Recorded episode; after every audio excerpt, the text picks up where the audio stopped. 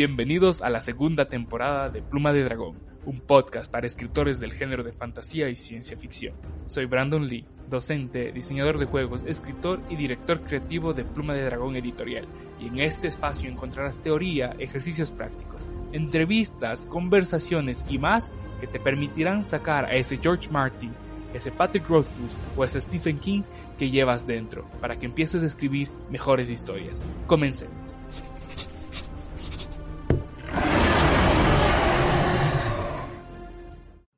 Ha pasado tiempo desde que estuve aquí frente al micrófono conversando, o más bien dicho, declamando ciertas cosas con la intención de educar un poco más en este arte maravilloso hobby también de la escritura. Y en esta segunda temporada hay cosas que están cambiando. Creo que una de las principales a entender es que Torreón Editorial se llama ahora netamente Pluma de Dragón Editorial y todo esto ha generado un cambio administrativo interesante que lo único que nos da eh, es emoción porque se vienen cosas que estoy seguro a ustedes les encantará. Por un lado, y por otro lado, que los podcasts van a tener también una nueva perspectiva, una perspectiva más de conversación, una, una postura sobre generar reflexión de la escritura, más no tanto como clases de escritura, que sí, lógicamente, se darán ciertos tips, ciertas herramientas, como siempre se ha estado haciendo, pero ahora nos expandiremos a entrevistas y conversaciones como lo que estoy haciendo yo en este momento. Así que el podcast va a durar más tiempo. Posiblemente ahora ya no dure los 15 minutos en los que estaba preparado. Y sí, habrá capítulos que durarán eso, pero otros se expandirán porque lo que queremos es traerles a otros escritores, incluso si tú que estás escuchando esto quieres participar, escríbenos, porque queremos escucharte y queremos hablar de esto que nos apasiona. En este capítulo vamos a hablar sobre uno de los pilares fundamentales de esta temporada y de la fantasía en general, que es el cuento o el relato corto. Y antes de empezar, permítanme disculparme si es que me trabo, si es que mi lengua se tropieza por ahí, o repito alguna que otra palabra excesivamente. Pero es que ahora estoy haciendo como una conversación y no está todo pregrabado, así que bueno, vamos allá. El cuento es un truco de magia. Del cuento y el relato corto se ha hablado tanto como se ha escrito y no obstante en el océano indomable donde duerme toda esta información a veces es bastante difícil decidirse por dónde empezar a entenderlo o incluso a estudiarlo. La verdad es que no existe una sola respuesta para la pregunta de qué es un cuento. Sin embargo, yo aquí quiero conversar sobre la mía. He estudiado un montón de ensayos, he leído literatura sobre el cuento, sobre la teoría del cuento, sobre la teoría que existe detrás del relato corto, cosas escritas por algunos de los más grandes en el género, y de algún modo todos concluyen en una idea interesante que a mí me lleva a afirmar que lo que dice Neil Gaiman es real. El cuento es un truco de magia. La cosa con el cuento creo que es imprescindible entender la diferencia entre el objetivo del cuento versus el objetivo de la novela, que de cierto modo ambos buscan generar y dar un mensaje de impacto. La cuestión es que el cuento tiene menos tiempo para lograr este objetivo, mientras que la novela tiene tiempo de sobra.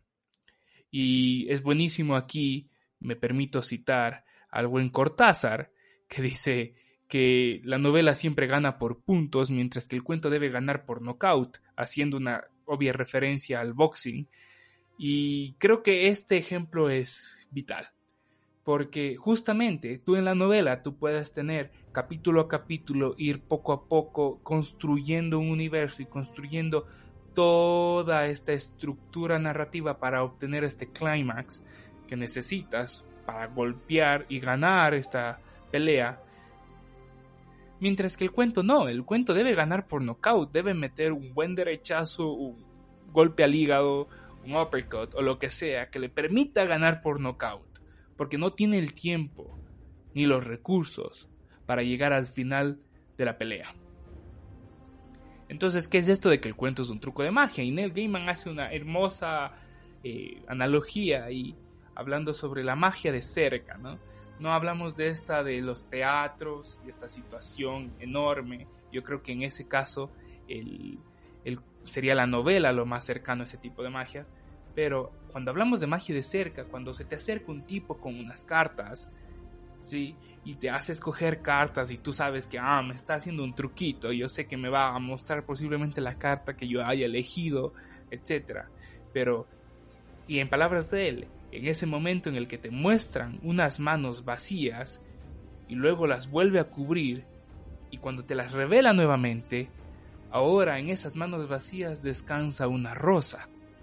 Y eso es maravilloso, es decir, ese efecto maravilloso de impacto, de emoción, en el que te haces para atrás y lo primero que piensas es ¿cómo lo hizo? ¿O qué pasó aquí? Eso es lo que busca un cuento desde su más básica comprensión. Y bueno, no solo Cortázar tiene esta idea de que el cuento debe ser impactante de golpe y, Neil Gaiman, sino que también, por ejemplo, tienes a Pligia, a Ricardo Pligia, que te dice en su tesis sobre el cuento, un cuento siempre cuenta dos historias. Y esto es muy interesante porque eso es justamente lo que hace un mago. Un ilusionista es experto en la distracción te muestra la mano izquierda para que la veas, pero las cosas lo hace atrás de su espalda con su mano derecha. Y eso es lo que busca un cuento.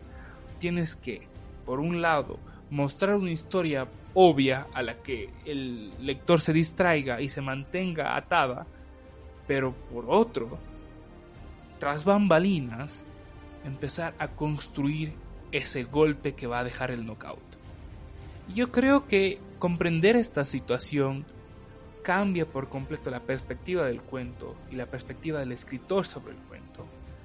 Pero también emociona, porque pensar en un cuento como un truco de magia a mí me parece bastante encantador, ¿no? En especial en el género de la fantasía, donde está llena de magia. Escribir un cuento es lo más cercano a ser un mago. Pero cuidado, porque Comprender esto tampoco es sinónimo de que podamos escribir buenos cuentos. Y aquí es donde muchos fallamos, porque al igual que la magia, si yo hago el truco de desaparecer la moneda y hacerla aparecer en otro lado, sí, posiblemente traigamos una buena sensación y uno que otro comentario, pero no es un buen truco realmente. Es demasiado obvio, está repetido, está gastado, es un cliché. Hoy es necesario más que eso, y es importante entonces ahí ser creativos, pero sobre todo es importante buscar golpear con fuerza, porque no es lo mismo desaparecer la moneda y hacerla aparecer en mi bolsillo que desaparecer una moneda firmada y que ésta aparezca dentro de la funda del celular o del móvil de quien está participando en el truco. O no es lo mismo desaparecer una moneda y que ésta se multiplique y termine convirtiéndose en una revista. Yo no sé. La, cuestión es poder generar estos nuevos, estos nuevos impactos.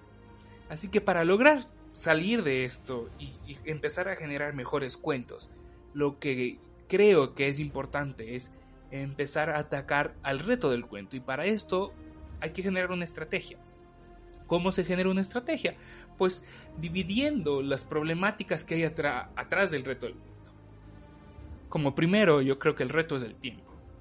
No tenemos mucho tiempo. ¿sí? La cosa es hacerla en poco tiempo, en una sentada.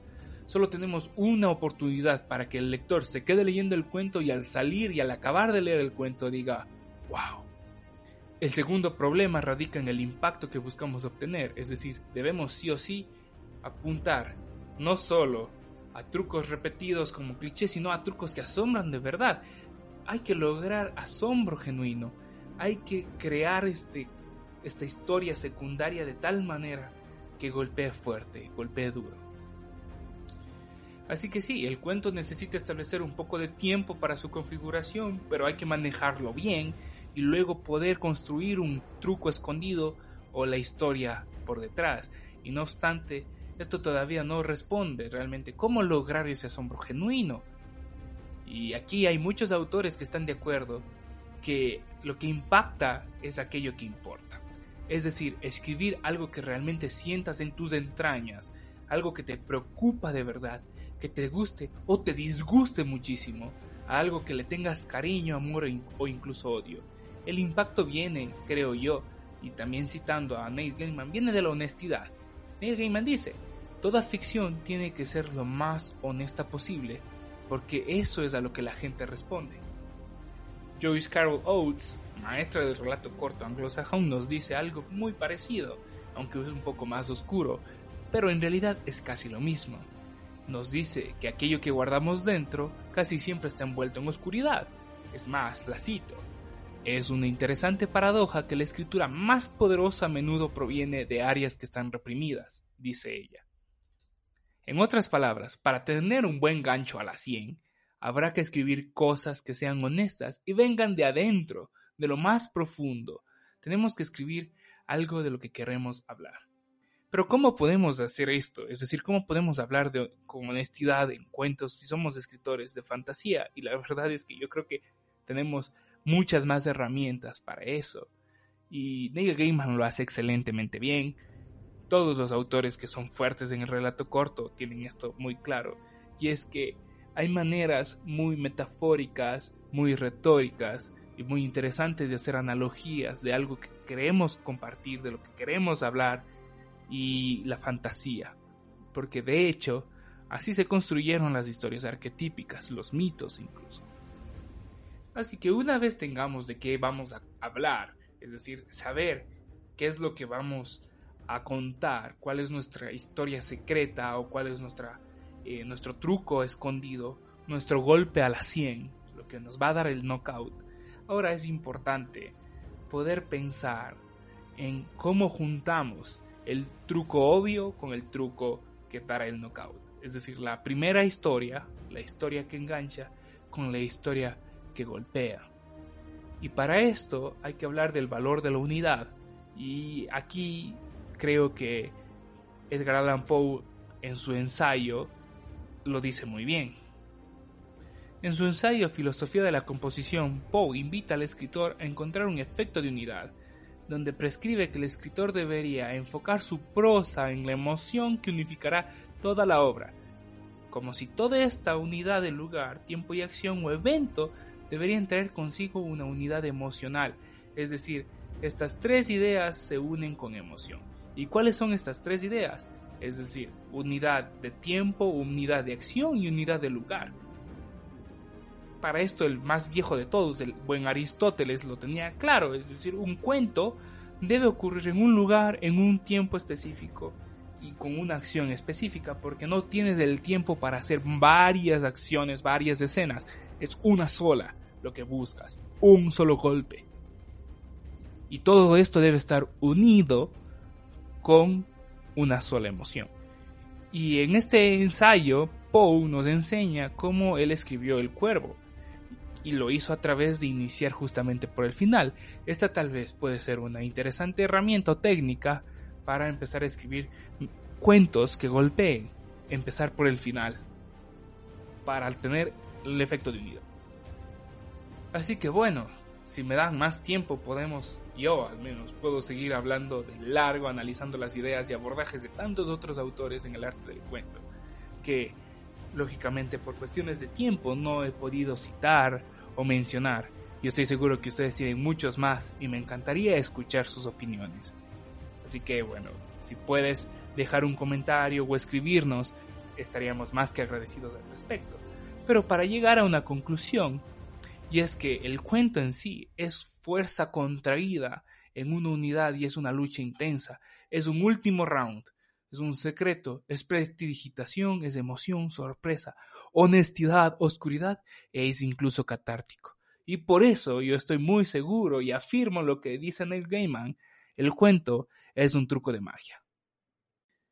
Gracias por seguir aquí, por seguir escuchándonos. Si es que te gusta el contenido, si es que te gustaría escucharnos más, por favor no olvides seguirnos en redes sociales. Estamos en Facebook, en Instagram, como Pluma de Dragón Editorial, nuestra página web donde subimos blogs muy interesantes también que te van a ayudar sí o sí. Y próximamente iniciando con YouTube, esperemos que funcione. Pero en todo caso, gracias. Comparte con tus amigos, comparte con quien creas que lo necesite. Eso nos ayudaría infinitamente. Gracias y nos vemos en el próximo capítulo.